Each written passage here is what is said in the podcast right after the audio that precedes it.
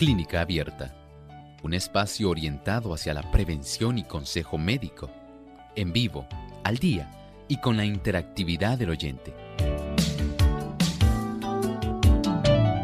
Clínica Abierta, poniendo al doctor a su alcance para un diálogo claro y honesto, porque nos importa su bienestar y salud.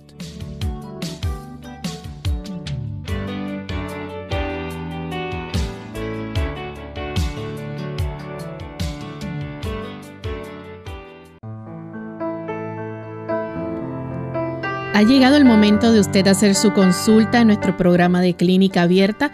Les invitamos a participar desde ya llamando a nuestras líneas telefónicas localmente en Puerto Rico el 787-303-0101. Para los Estados Unidos el 1866-920-9765. Llamadas internacionales libre de cargos el 787 como código de entrada 282-5990 y 763-7100. Les recordamos que también pueden participar escribiendo su consulta en nuestra página web de radiosol.org a través del chat en vivo durante esta hora pueden participar. Aquellos amigos también que nos sintonizan por las redes sociales como en Facebook nos pueden buscar por Radio Sol 98.3 FM y ahí durante la hora de nuestro programa también pueden hacer su consulta. Así que desde ya pueden comenzar a comunicarse.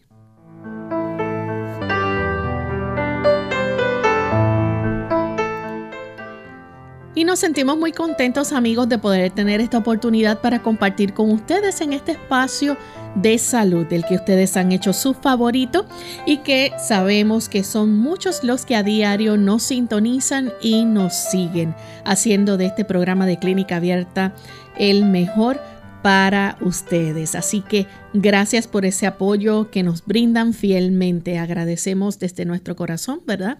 Que nos hayan hecho parte de su día, parte de su familia y que puedan seguir nuestro programa diario. Así que les pedimos a aquellos que nos siguen por las redes sociales, en el Facebook, que ustedes puedan compartir el enlace con otras personas denle like y denle share para que sus contactos también puedan sintonizar Clínica Abierta y puedan beneficiarse de los consejos que se brindan aquí en este programa. Contamos con la colaboración del doctor Elmo Rodríguez, quien siempre nos acompaña todos los días y nos brinda un buen consejo de salud. Saludos, doctor. Saludos, Lorraine. Saludamos al equipo de trabajo y por supuesto a todos los amigos que han facilitado que nosotros podamos estar aquí dando este hermoso tiempo, porque el Señor nos permite tener la oportunidad de poder interactuar con tantas personas en esta época. Qué bueno que a través de la tecnología tenemos oportunidad de llegar a través de la onda corta, a través de las diferentes plataformas e incluso a través del aspecto televisivo.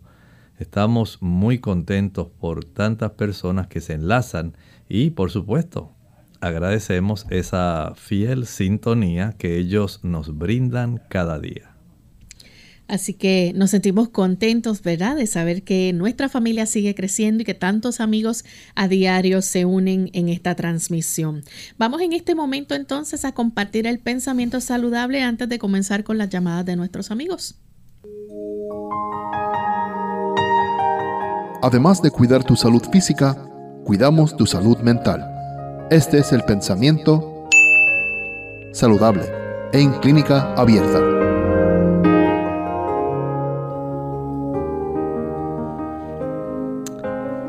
Dios nos ha dotado de cierto caudal de fuerza vital. Nos ha formado también con órganos adecuados para el cumplimiento de las diferentes funciones de la vida y tiene dispuesto que estos órganos funcionen armónicamente. Si conservamos con cuidado la fuerza vital y mantenemos en buen orden el delicado mecanismo del cuerpo, el resultado será la salud. Pero si la fuerza vital se agota demasiado pronto, el sistema nervioso extrae de sus reservas la fuerza que necesita Y cuando un órgano sufre perjuicio, todos los demás quedan afectados. Hay que saber ser buenos administradores.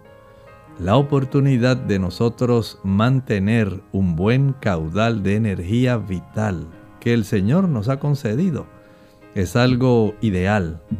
Usted y yo tenemos esa oportunidad. Pero esto es como una cuenta bancaria. Mientras más depósitos usted hace, ya sabe que su cuenta sigue aumentando, sigue creciendo. Pero si usted tan solo extrae, extrae dinero, la cuenta se va a reducir y con el transcurso del tiempo cada vez se agota. Por lo tanto, el hecho de que nosotros podamos administrar en cada etapa de la vida la energía vital que Dios nos ha dado resulta algo altamente ideal y recomendable. Pero recuerde siempre, ahorre, economice, deposite. Cuando usted conserva el legado de las ocho leyes de la salud, usted está facilitando un ahorro.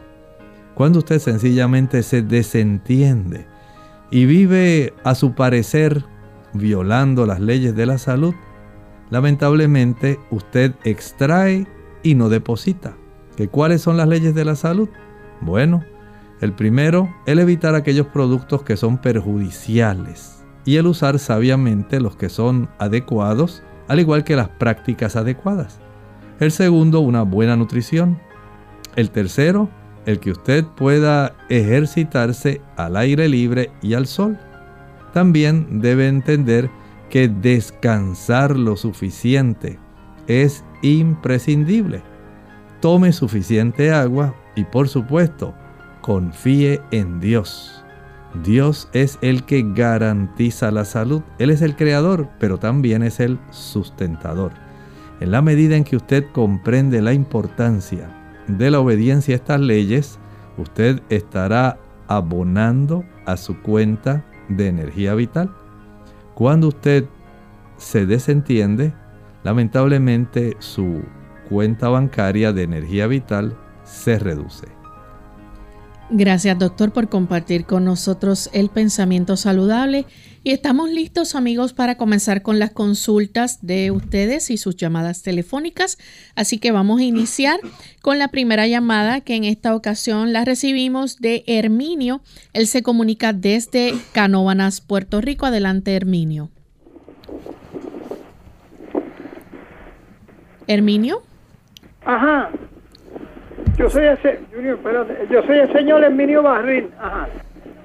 Adelante con la pregunta, por favor. Sí, gracias y que Dios los bendiga a todos. Este, para hacer una preguntita, a ver qué doctor me recomienda, qué bueno para los refugios, refugios del estomacal, este, acidez y gases. Muchas gracias. Bueno, cuando usted tiene reflujo gastroesofágico y acidez, ya sabe que tiene un problema que se está desarrollando internamente. Y para fines de poder ayudarlo, hay que evitar aquellas sustancias que van a irritar sobremanera nuestra mucosa gástrica. El uso del café tiene que eliminarse, igualmente el chocolate, también las frituras. Evite el chile, el pique, el ají picante, la canela, la nuez moscada, la pimienta, los cubitos de sabor a pollo, sabor a res, el glutamato monosódico, la mostaza, el vinagre los productos de esta índole van a estar irritando muchísimo, pero no son los únicos. También cuando la persona utiliza exceso de azúcar, va a irritar muchísimo su mucosa digestiva. Eliminando esos productos y también teniendo un buen control de las tensiones emocionales. Cuando usted tiene demasiada ansiedad, cuando usted es una persona muy estresada, la cantidad de ácido clorhídrico que se genera va a perjudicarle porque estimula una sobreproducción y esta sobreproducción le daña a usted facilitando la acidez estomacal y esto a su vez va a facilitar el reflujo gastroesofágico. De tal forma que nuestras emociones y los productos que mencioné deben ser básicamente una gran parte del problema, lo cual si se pueden evitar sería mucho mejor. Y por supuesto, recuerde que el consumo de agua de papa, que cómo la prepara. Bueno, usted lo que va a hacer es incluir en la taza de la licuadora dos tazas de agua. A esto le va a añadir una sola papa cruda pelada. Una vez proceda a licuar y cuele, va a tener a su disposición dos tazas de agua de papa. Parece leche, pero en realidad es agua de papa. Va a tomar de estas dos tazas de agua de papa tan solo media taza de agua de papa 30 minutos antes del desayuno. La otra media taza de agua de papa 30 minutos antes del almuerzo. Otra media taza de agua de papa 30 minutos antes de la cena. Y la última mitad que le queda de las dos tazas de agua de papa que obtuvo, la va a tomar justamente antes de acostarse. De tal manera que al día usted va a tomar cuatro medias tazas de agua de papa y esto usted lo va a practicar durante un lapso de unas 6 a 7 semanas.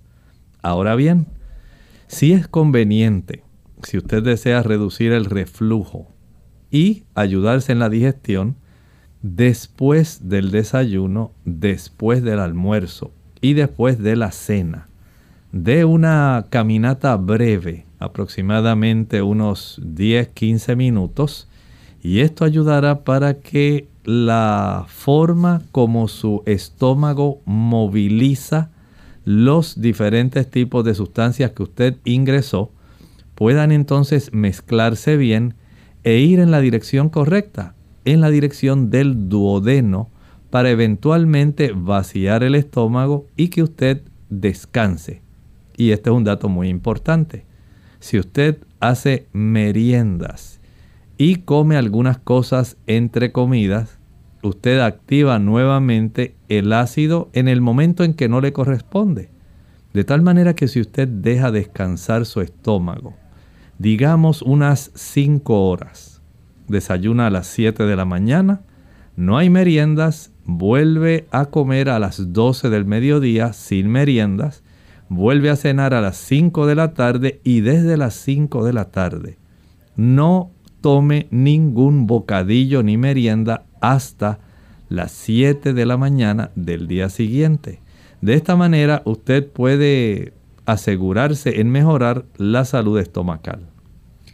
Bien amigos, vamos en este momento a hacer nuestra primera pausa. Al regreso vamos a seguir contestando más de sus consultas. No se vayan que volvemos luego de estos mensajes.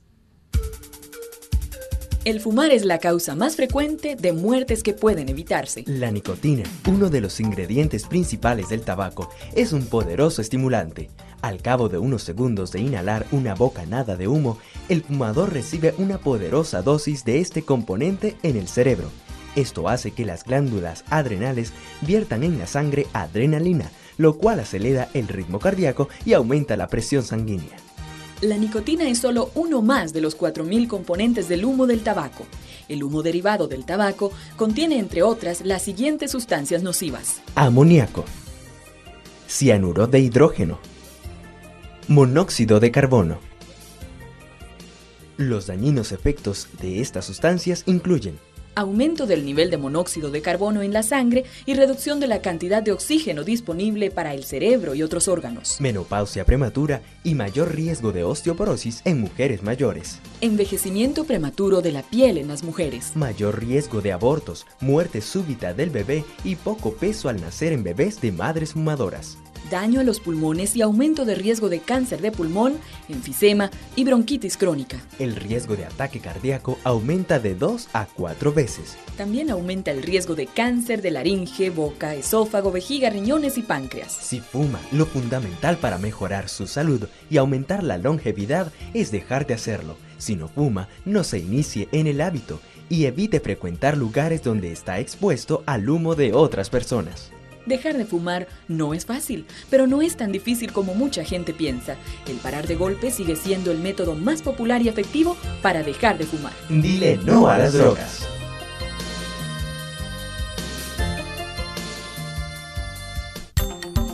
La china es una de las frutas con mayor poder curativo. Es rica en sales minerales, en vitaminas especialmente la C, y ayuda a resistir la fatiga y las infecciones. Además favorece la fijación del calcio, Promueve una buena digestión, fortalece los capilares y el sistema inmunitario, reduce el nivel de colesterol en la sangre y ayuda a dormir mejor gracias a su aporte de vitamina B. También resalta su función depurativa, ya que su fibra regula el funcionamiento del intestino y su potasio normaliza la presión arterial. Sin duda, ya sea en jugo o como fruta, no debe faltar en tu nevera. El examen de un doctor en optometría incluye historial clínico y pruebas de agudeza visual, estudio del fondo de ojo, medida objetiva de la vista, prueba de glaucoma, examen externo de los ojos, medida de balance muscular, capacidad de enfoque, medida de la curvatura del ojo, refracción.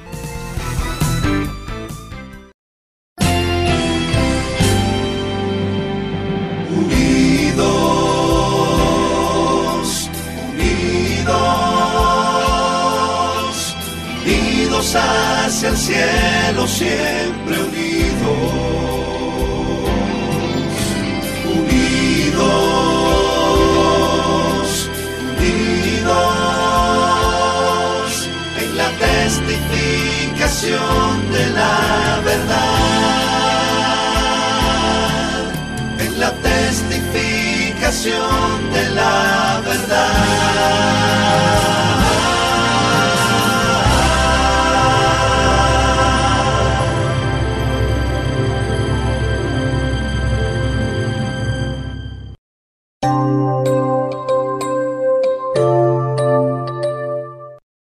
Ya estamos de vuelta en Clínica Abierta, amigos, y continuamos entonces compartiendo sus consultas. Y tenemos en línea telefónica a Marcela, ella nos llama de la República Dominicana. Marcela, escuchamos la pregunta, bienvenida.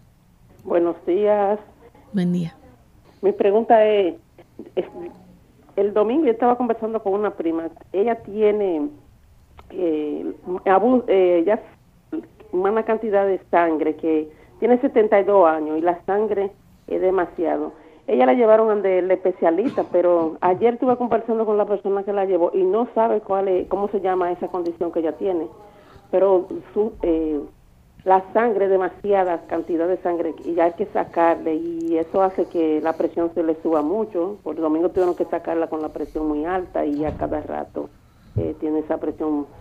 No saben si esa es la condición, pero es demasiada sangre que, que produce ella. ¿Cómo no? Con mucho gusto le contestamos.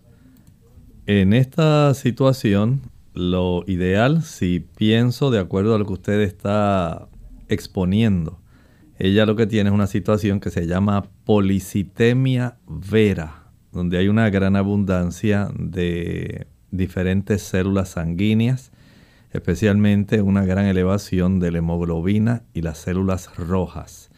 Y esta es una situación un poco difícil, porque en algunas personas esto puede desarrollarse espontáneamente de su médula ósea, por causas que no se precisan. Pero hay otras personas que puede desarrollarse esto. He visto personas que toman muchas, muchas vitaminas, especialmente cuando ingieren demasiada cantidad de folatos, ácido fólico y vitamina B12 se puede sobreestimular la reproducción de células en la médula ósea y hay que tomar entonces este aspecto en cuenta. Algunas personas lo que hacen es donar sangre para poder tener el beneficio de mantener básicamente un mejor control en la cantidad de células rojas y de su hemoglobina. Pero ya la cantidad de pintas que le puedan extraer depende de la edad de la persona de cuánta es la cifra de hemoglobina y de glóbulos rojos que tiene. Y esto pues por supuesto va a meritar que sea vista esta persona por un hematólogo. Nuestra siguiente consulta la hace en este momento Anónima desde Moca, Puerto Rico. Adelante, Anónima. Dios me bendiga. Quiero preguntarle al médico. Dios me bendiga. Dios me bendiga. Sí, bienvenida, adelante. Quiero preguntarle si la cápsula, la pastilla magnesio, quiero preguntarle si la pastilla magnesio es buena para el estómago, para la digestión, este, o hay otra cosa. Muchas gracias. Mire, algunas personas utilizan el magnesio más bien para ayudar el movimiento intestinal. En ese aspecto sí, podemos decir que le ayuda, pero no le puedo decir que sean buenas para la digestión en sí.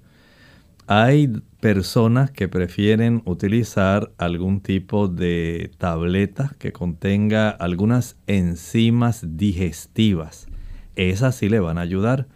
Estas enzimas digestivas contienen lipasas, amilasas y proteasas.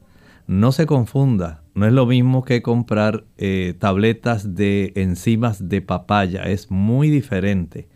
Aquí estamos, en la que estoy mencionando, estamos hablando de unas enzimas que ayudan en la digestión de los macronutrientes más importantes, que serían los carbohidratos, que serían los ácidos grasos y por supuesto serían las proteínas.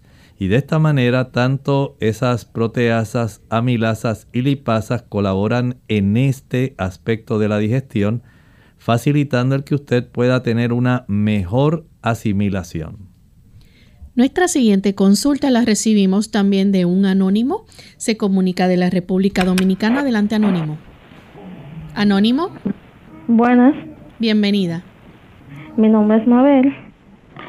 Eh, yo tengo problemas con las tiroides y mi doctora dice que no es recomendable medicarme todavía, pero yo siento mucha incomodidad y tengo nódulos. Quisiera saber si tienen algún tratamiento para mí o algo.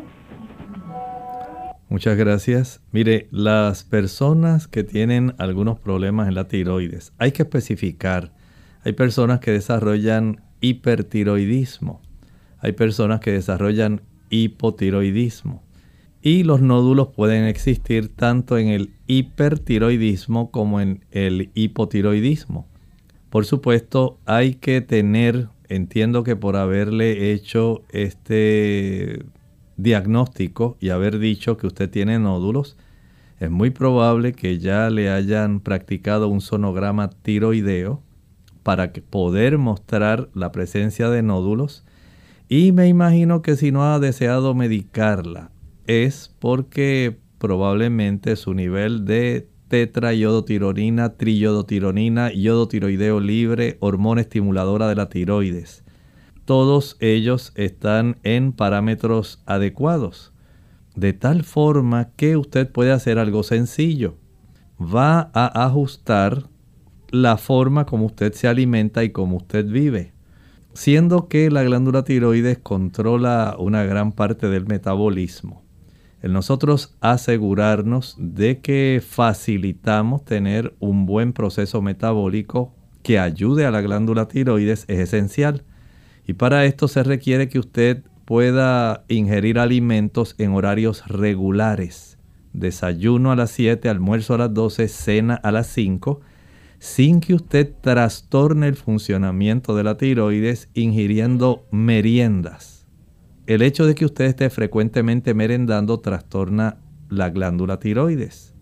El procesamiento de los diferentes tipos de macronutrientes es la tiroides la que le dice a las células a qué velocidad se van a estar utilizando.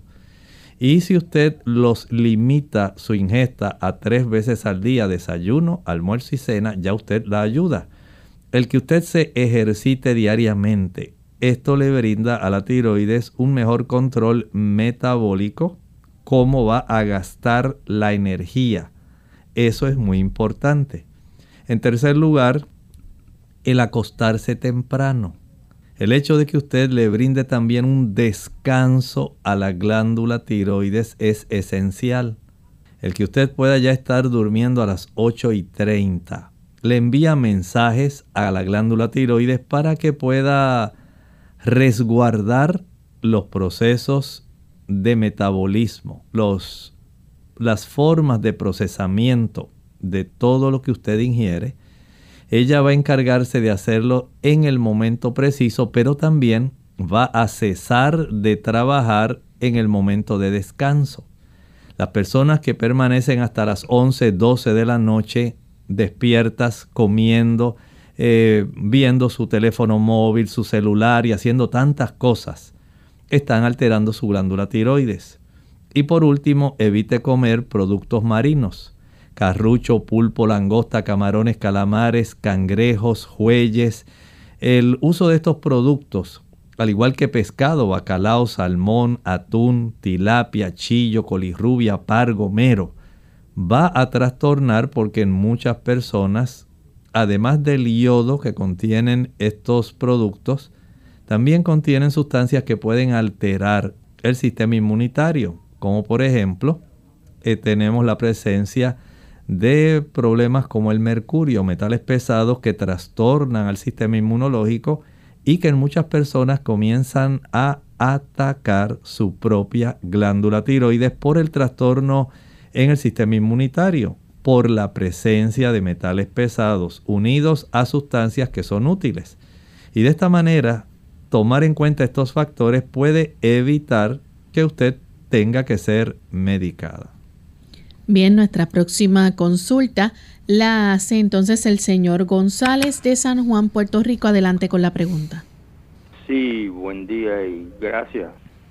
Escuché sobre una nueva medicina derivado del polvo que produce unos hongos eh, que se llama, si no estoy muy seguro, alocitin que ha sido un éxito curando depresión y también hábitos de alcoholismo y otros problemas este, de, hábitos. Este, eh, si sabe algo sobre eso, estaría escucharlo. Gracias.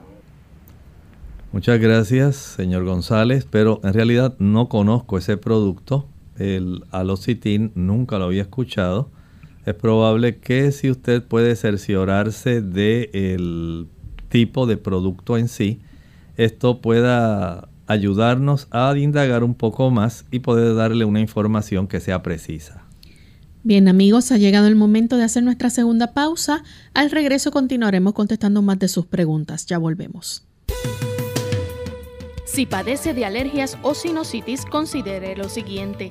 Hay componentes genéticos en las personas que padecen de alergias. Cualquier inflamación nasal puede empeorar el asma de un paciente asmático, es decir, que la mayoría de las personas que padecen de rinitis pueden padecer también de asma.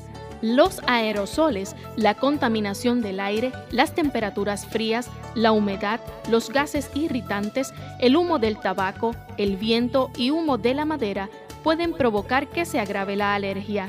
Debe procurar ver a un médico especialista cuando tienen uno o algunos de estos síntomas, síntomas prolongados de rinitis, pólipos nasales, condiciones como asma o sinusitis recurrente. Si los síntomas interfieren con la calidad de vida o con su capacidad para realizar actividades cotidianas, entiende que los medicamentos son ineficaces o ha tenido reacciones adversas a los medicamentos. Las buenas acciones son una doble bendición, pues aprovecha al que las hace y al que recibe sus beneficios.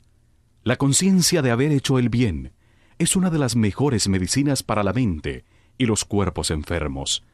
El sabio nos dice, todo lo que te viniere a la mano para hacer, hazlo según tus fuerzas, porque en el sepulcro, a donde vas, no hay obra, ni trabajo, ni ciencia, ni sabiduría. Eclesiastés 9, versículo 10.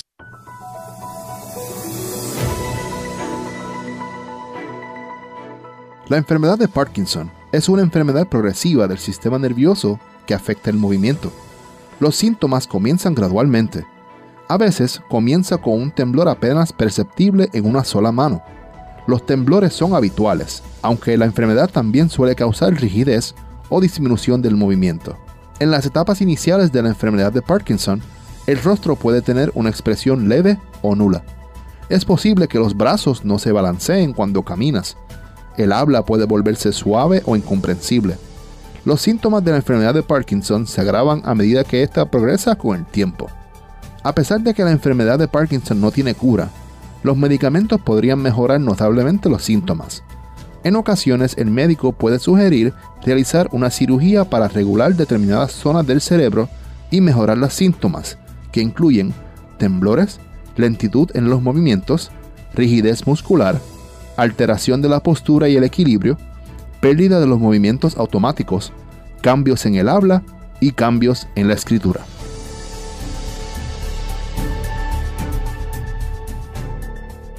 Clínica Abierta. Ya regresamos a Clínica Abierta, amigos, y continuamos contestando sus consultas en esta edición de preguntas del día de hoy. Tenemos en línea telefónica a Mary, que nos llama desde San Sebastián. Adelante, Mary, con la consulta. Sí, buenos días. Mi pregunta es, ¿cuál es el beneficio del láser frío? Muchas gracias. Mire, es muy buena pregunta en realidad no le podría contestar. No sé en realidad cuál sería ese tipo de beneficio. Debo indagar para poder darle a usted una contestación que sea precisa. Gracias por su pregunta. Tenemos otra consulta. En esta ocasión la hace Rosaura. Nos llama desde Moca, Puerto Rico. Adelante, Rosaura. Sí, buenos días. Un saludo a cada uno de ustedes. Eh, que mi mamá recientemente salió con pólipos y divertículos. En el último estudio que le hicieron una endoscopía es para que me orientara respecto a este punto. Con mucho gusto. Mire, son diferentes tipos de estructuras. Los pólipos crecen hacia el interior del hueco del intestino y generalmente eh, están ahí en el colon. Pueden ser eh, distribuidos, pero los más preocupantes casi siempre salen en la zona del recto, en la zona del tercio distal del colon, lo más cercano que está al recto sigmoides. Mientras los divertículos pueden ocupar tanto el colon ascendente, el colon transverso y el colon descendente. En algunas personas se pueden inflamar. Los divertículos básicamente son pequeñas herniaciones de la mucosa de nuestro intestino grueso que va a formar diversos bolsillos. Y estos bolsillos pues las personas, especialmente aquel que padece de estreñimiento, va a desarrollar una gran cantidad mientras mayor es el esfuerzo que la persona tiene que hacer para vaciar su intestino. Piense, por ejemplo, en esas personas que consumen alimentos con poca fibra, especialmente celulosa, y altos en grasa. Entonces, estas personas van a tener un problema donde el vaciado de su intestino va a tardar, puede ser desde unos 3 hasta 7 días. En lugar de usted vaciar el intestino a las 36 horas o 48 horas, está vaciándolo a las 72 horas y hasta 7 días después. El esfuerzo que tiene que hacer el músculo liso del intestino grueso para poder empujar, impulsar en la dirección del ano toda esa materia fecal, facilita que se desarrolle este tipo de estructuras que son los divertículos. Y si la persona evita entonces el padecer de estreñimiento, se evita el desarrollo del problema. Por otro lado, esa dieta baja en fibra y alta en grasas va a facilitar una mayor irritación porque hay una mayor abundancia de ácidos que se encuentran en el líquido biliar.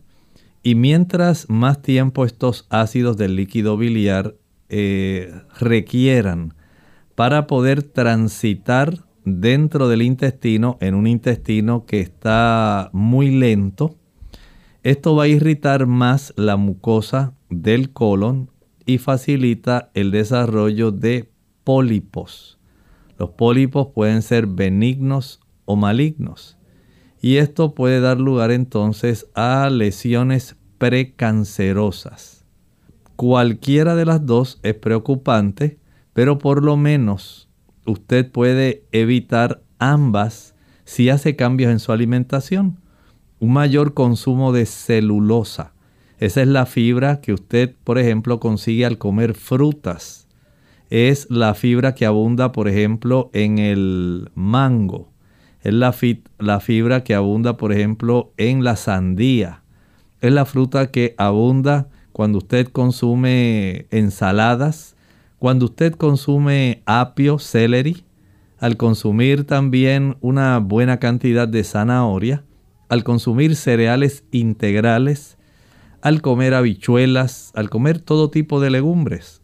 Ahí hay una buena cantidad de celulosa que facilita que cuando nuestro colon se contraiga para facilitar empujar, desplazar el contenido de la materia fecal en dirección del ano, se pueda mover fácilmente.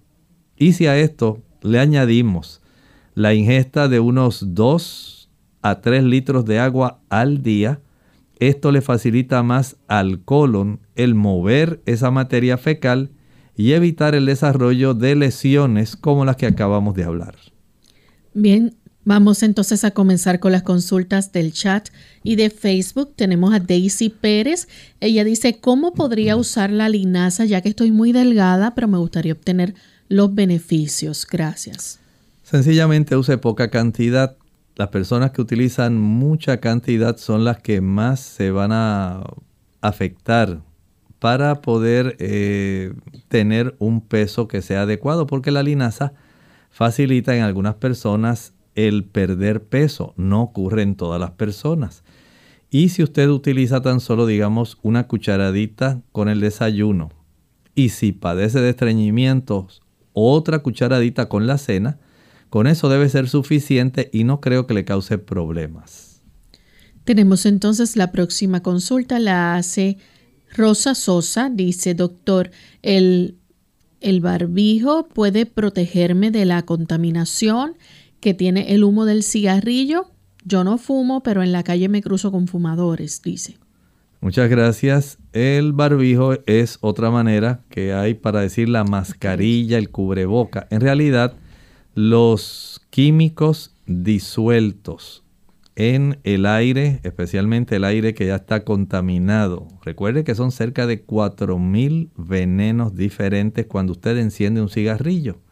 Ellos están presentes en ese humo del cigarro o cigarrillo y esto va a facilitar, ¿verdad?, que la persona lo inhale. Y si recordamos que por lo menos de esos 4.000 venenos de esas 4.000 toxinas, 60 de ellas van a facilitar que se desarrolle cáncer.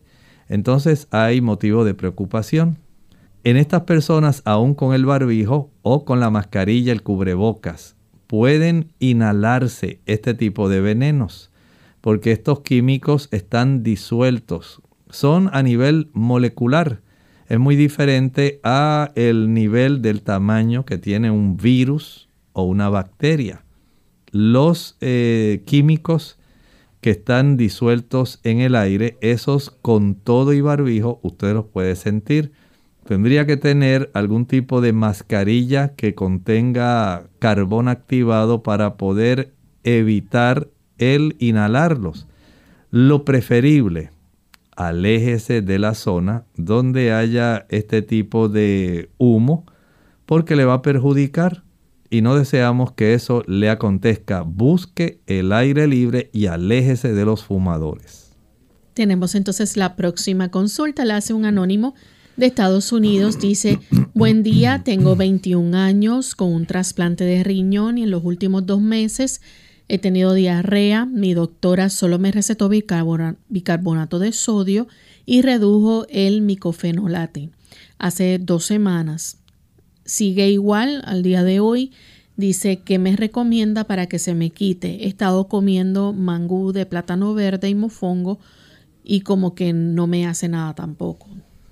Bueno, en realidad su caso es algo especial porque al tener ese trasplante de riñón hay que dar especial interés a los medicamentos que está utilizando para evitar el rechazo del trasplante y tratar de conservar tanto el potasio, el sodio, eh, la cantidad de proteínas dentro de un rango que pueda ser básicamente controlable y que pueda ser de ayuda para usted.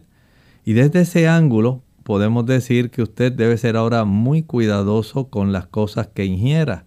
Sí tiene que estar consciente que el medicamento para evitar el rechazo lo va a tener que tomar por mucho, mucho tiempo. De esta forma, el comer de una manera sencilla, eh, evitar, por ejemplo, productos que sean demasiado procesados o productos que puedan imponer una recarga a sus riñones. El hígado es un órgano que se encarga mucho de neutralizar sustancias que son preocupantes y muchas de ellas tiene que facilitarle al riñón el que las pueda tener disponibles de una forma que puedan ser fácilmente expulsadas. Pero a veces el riñón, si no está funcionando adecuadamente, puede permitir que queden circulando algunas de estas sustancias. Mientras su alimento sea sencillo, mientras mayor sea el consumo de frutas, frutas en su forma natural. Si usted puede comer más vegetales y ensaladas en su forma natural y evitar alimentos complejos, por ejemplo, los postres, evite las frituras. Para usted poder preparar un mofongo ya sabe que tiene que freír el plátano y tiene que utilizar bastante aceite para que quede muy sabroso. Es diferente al mangú que no requiere ese proceso y es más sencillo. Pero si usted puede consumir los víveres, los diferentes tipos de tubérculos, en su manera sencilla, hervidos y con un poco de aceite, mucho mejor. Mientras menos frituras, mientras menos sea el uso de alimentos altamente procesados o alimentos recargados en especias, mucho mejor para usted. Y mientras usted recuerde ingerir por lo menos dos y medio a 3 litros de agua, eso le dará un gran alivio a sus riñones. Tome estas cosas en consideración para que usted pueda conservar un mejor funcionamiento de sus riñones. La próxima consulta que recibimos la hace Manuel de la República Dominicana. Dice que está interesado en saber si las pasas disecadas pueden ser útiles para el estreñimiento. Sí, son útiles. Hay personas que las pueden eh, añadir en unas pocas onzas de agua. Las hidratan, las mastican bien y son excelentes. Tienen una buena cantidad de celulosa, muy buena para ayudar Además de ellas, usted puede beneficiarse especialmente de las ciruelas. Las ciruelas todavía tienen una mayor cantidad de fibra. Son muy buenas y hay productos que se pueden adquirir que se confeccionan utilizando las ciruelas. Pero hay todavía otros tipos de otros tipos de alimentos que ayudan. Si usted quiere uno bien efectivo, la piña. El consumo de piña es excelente para evitar el estreñimiento. El comer naranjas chinas dulces. Excelente también para poder evitar el estreñimiento. Añádale a esto también productos como el uso del banano, excelente. También el consumo de la toronja, muy bueno. Y uno que es excepcional, el consumo del tamarindo. Excelente fruta para poder estimular el vaciado intestinal. Tenemos otra consulta. En esta ocasión la hace Rose Noco. Dice, doctor, ¿cómo se cura el hígado graso? En el asunto del hígado graso hay que estar conscientes de que para nosotros poder ayudar a evitar el hígado graso, la persona, en primer lugar, debe estar eh, muy, muy alerta a la cantidad de azúcares que ingiere. Hay personas que le encantan los postres y estas personas que incluyen postres que contienen jarabe de maíz alto en fructosa, high fructose corn syrup. Este tipo de producto se ha encontrado que facilita el desarrollo del hígado graso. Es un producto muy económico que la industria de alimentos utiliza para poder dar dulzor a los diferentes tipos de productos que se venden. Y esto hace que las personas lamentablemente puedan desarrollar más fácilmente el hígado graso. Pero también ocurre en las personas que ingieren mucha miel, las personas que consumen muchos productos azucarados en general, aunque no tengan el jarabe de maíz alto en fructosa. También aquellas personas que les gusta utilizar abundante cantidad de aceite. No importa que sea aceite de oliva, aceite de maíz, aceite de canola, aceite orgánico, aceite prensado en frío, cualquiera de ellos. Si usted básicamente le echa a sus viandas, a sus tubérculos, al ñame, a la yuca, y lo baña en aceite y casi nadan esos diferentes tipos de productos en ese aceite, y usted piensa que está haciendo una gran cosa, es mejor que comience a utilizar menos cantidad de aceite. Igualmente ocurre con las personas que les gusta la fritura. Las frituras en general captan mucho aceite, especialmente si son carbohidratos. Las papas fritas, los tostones de pana, los tostones de plátano. Esas cosas que usted disfruta tanto y que captan mucho aceite. Ya sabe que al usted tener esa ingesta de este tipo de productos, el cuerpo los va a almacenar en el hígado en forma de triglicéridos y dan lugar al hígado graso, tanto el exceso de azúcares como el exceso de aceite y para aquellas personas que toman alcohol es la causa más frecuente la ingesta de alcohol, sea cerveza, sea ron o sea sencillamente vodka, whisky, no importa. El cuerpo va a almacenarlo en forma de triglicéridos. Y de ahí, una vez ya comienza a saturarse su hígado, va a almacenar una gran cantidad de triglicéridos en grasa subcutánea y grasa abdominal. Pero lo lamentable es que una vez se desarrolla el hígado graso, se le facilita un daño al hígado que eventualmente puede generar en fibrosis del hígado y eventualmente en cirrosis hepática. Y todo comenzó por la esteatosis hepática, el hígado graso. Bien, tenemos entonces otra consulta. La hace Amy Miguel. Dice, buenos días, ¿cómo puedo bajar la alta presión? Y si hay algún jugo para bajar la presión. La alta presión podemos trabajarla desde algunos ángulos. En primer lugar, controle la cifra de sodio que usted ingiere. Al usted consumir una cantidad elevada de sodio, ¿en qué forma lo consigue? Sal es la forma más fácil. Mientras más papitas fritas y productos en bolsitas salados usted coma, mayor es la probabilidad que usted esté ingiriendo demasiada sal. Controlar el salero de la mesa. Controlar la cantidad de sal que utiliza su esposa, su mamá, alguien para cocinar. El evitar el uso de refrescos. Los refrescos son altos en bicarbonato de sodio. Y entonces si usted le añade el sodio de la sal de mesa, cloruro de sodio, y ahora tiene bicarbonato de sodio, ya tiene más sodio que el que sus riñones pueden intercambiar por potasio para mantener una buena presión. Y si a esto le añadimos los productos de repostería, estamos hablando de las galletas, galletas en general, no tienen que ser solamente galletas de soda, pueden ser galletas de avena, galletas de higo, pueden ser bizcochitos, aunque sean de zanahoria.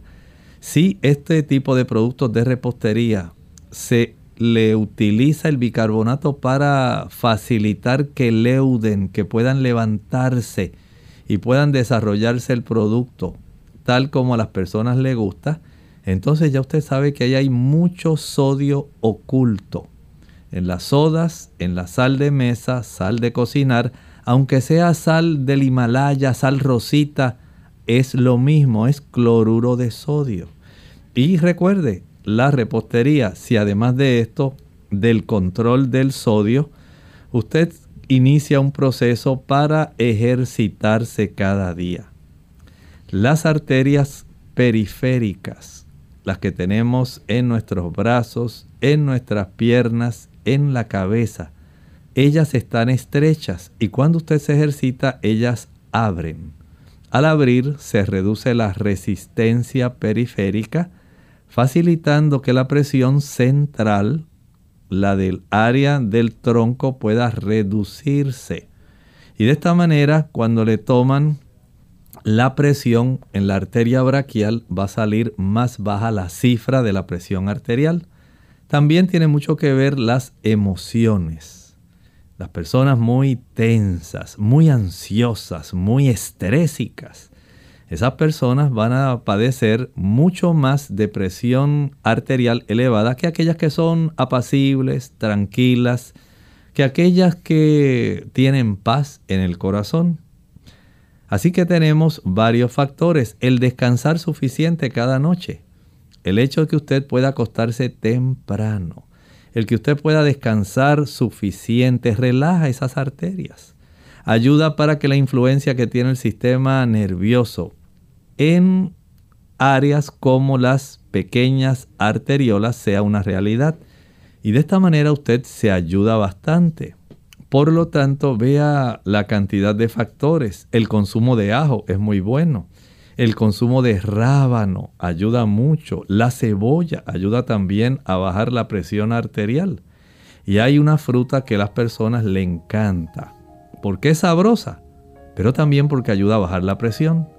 Nos referimos a la parcha, parchita chinola, su nombre botánico, Pasiflora incarnata. Bien amigos, ya hemos llegado al final de nuestro programa. Agradecemos a los que estuvieron conectados en sintonía y queremos invitarles a que mañana nuevamente así lo hagan. Vamos a estar hablando acerca de la depresión en los niños. Ese será el tema para el día de mañana, así que corran la voz para que las personas también puedan conectarse mañana a esta misma hora y puedan disfrutar del tema que vamos a estar presentándoles. Vamos a finalizar entonces con este pensamiento bíblico. La Sagrada Escritura nos dice en tercera de Juan 2, Amado, yo deseo que seas prosperado en todas las cosas y que tengas salud, así como prospera tu alma. Nos despedimos y será entonces hasta el siguiente programa de Clínica Abierta. Con cariño compartieron el doctor Elmo Rodríguez Sosa y Lorraine Vázquez. Hasta la próxima.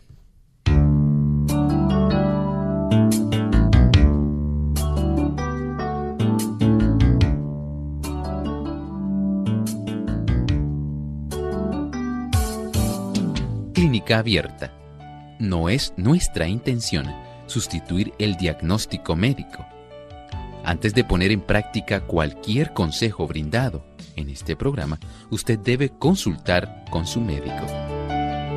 Hasta la próxima.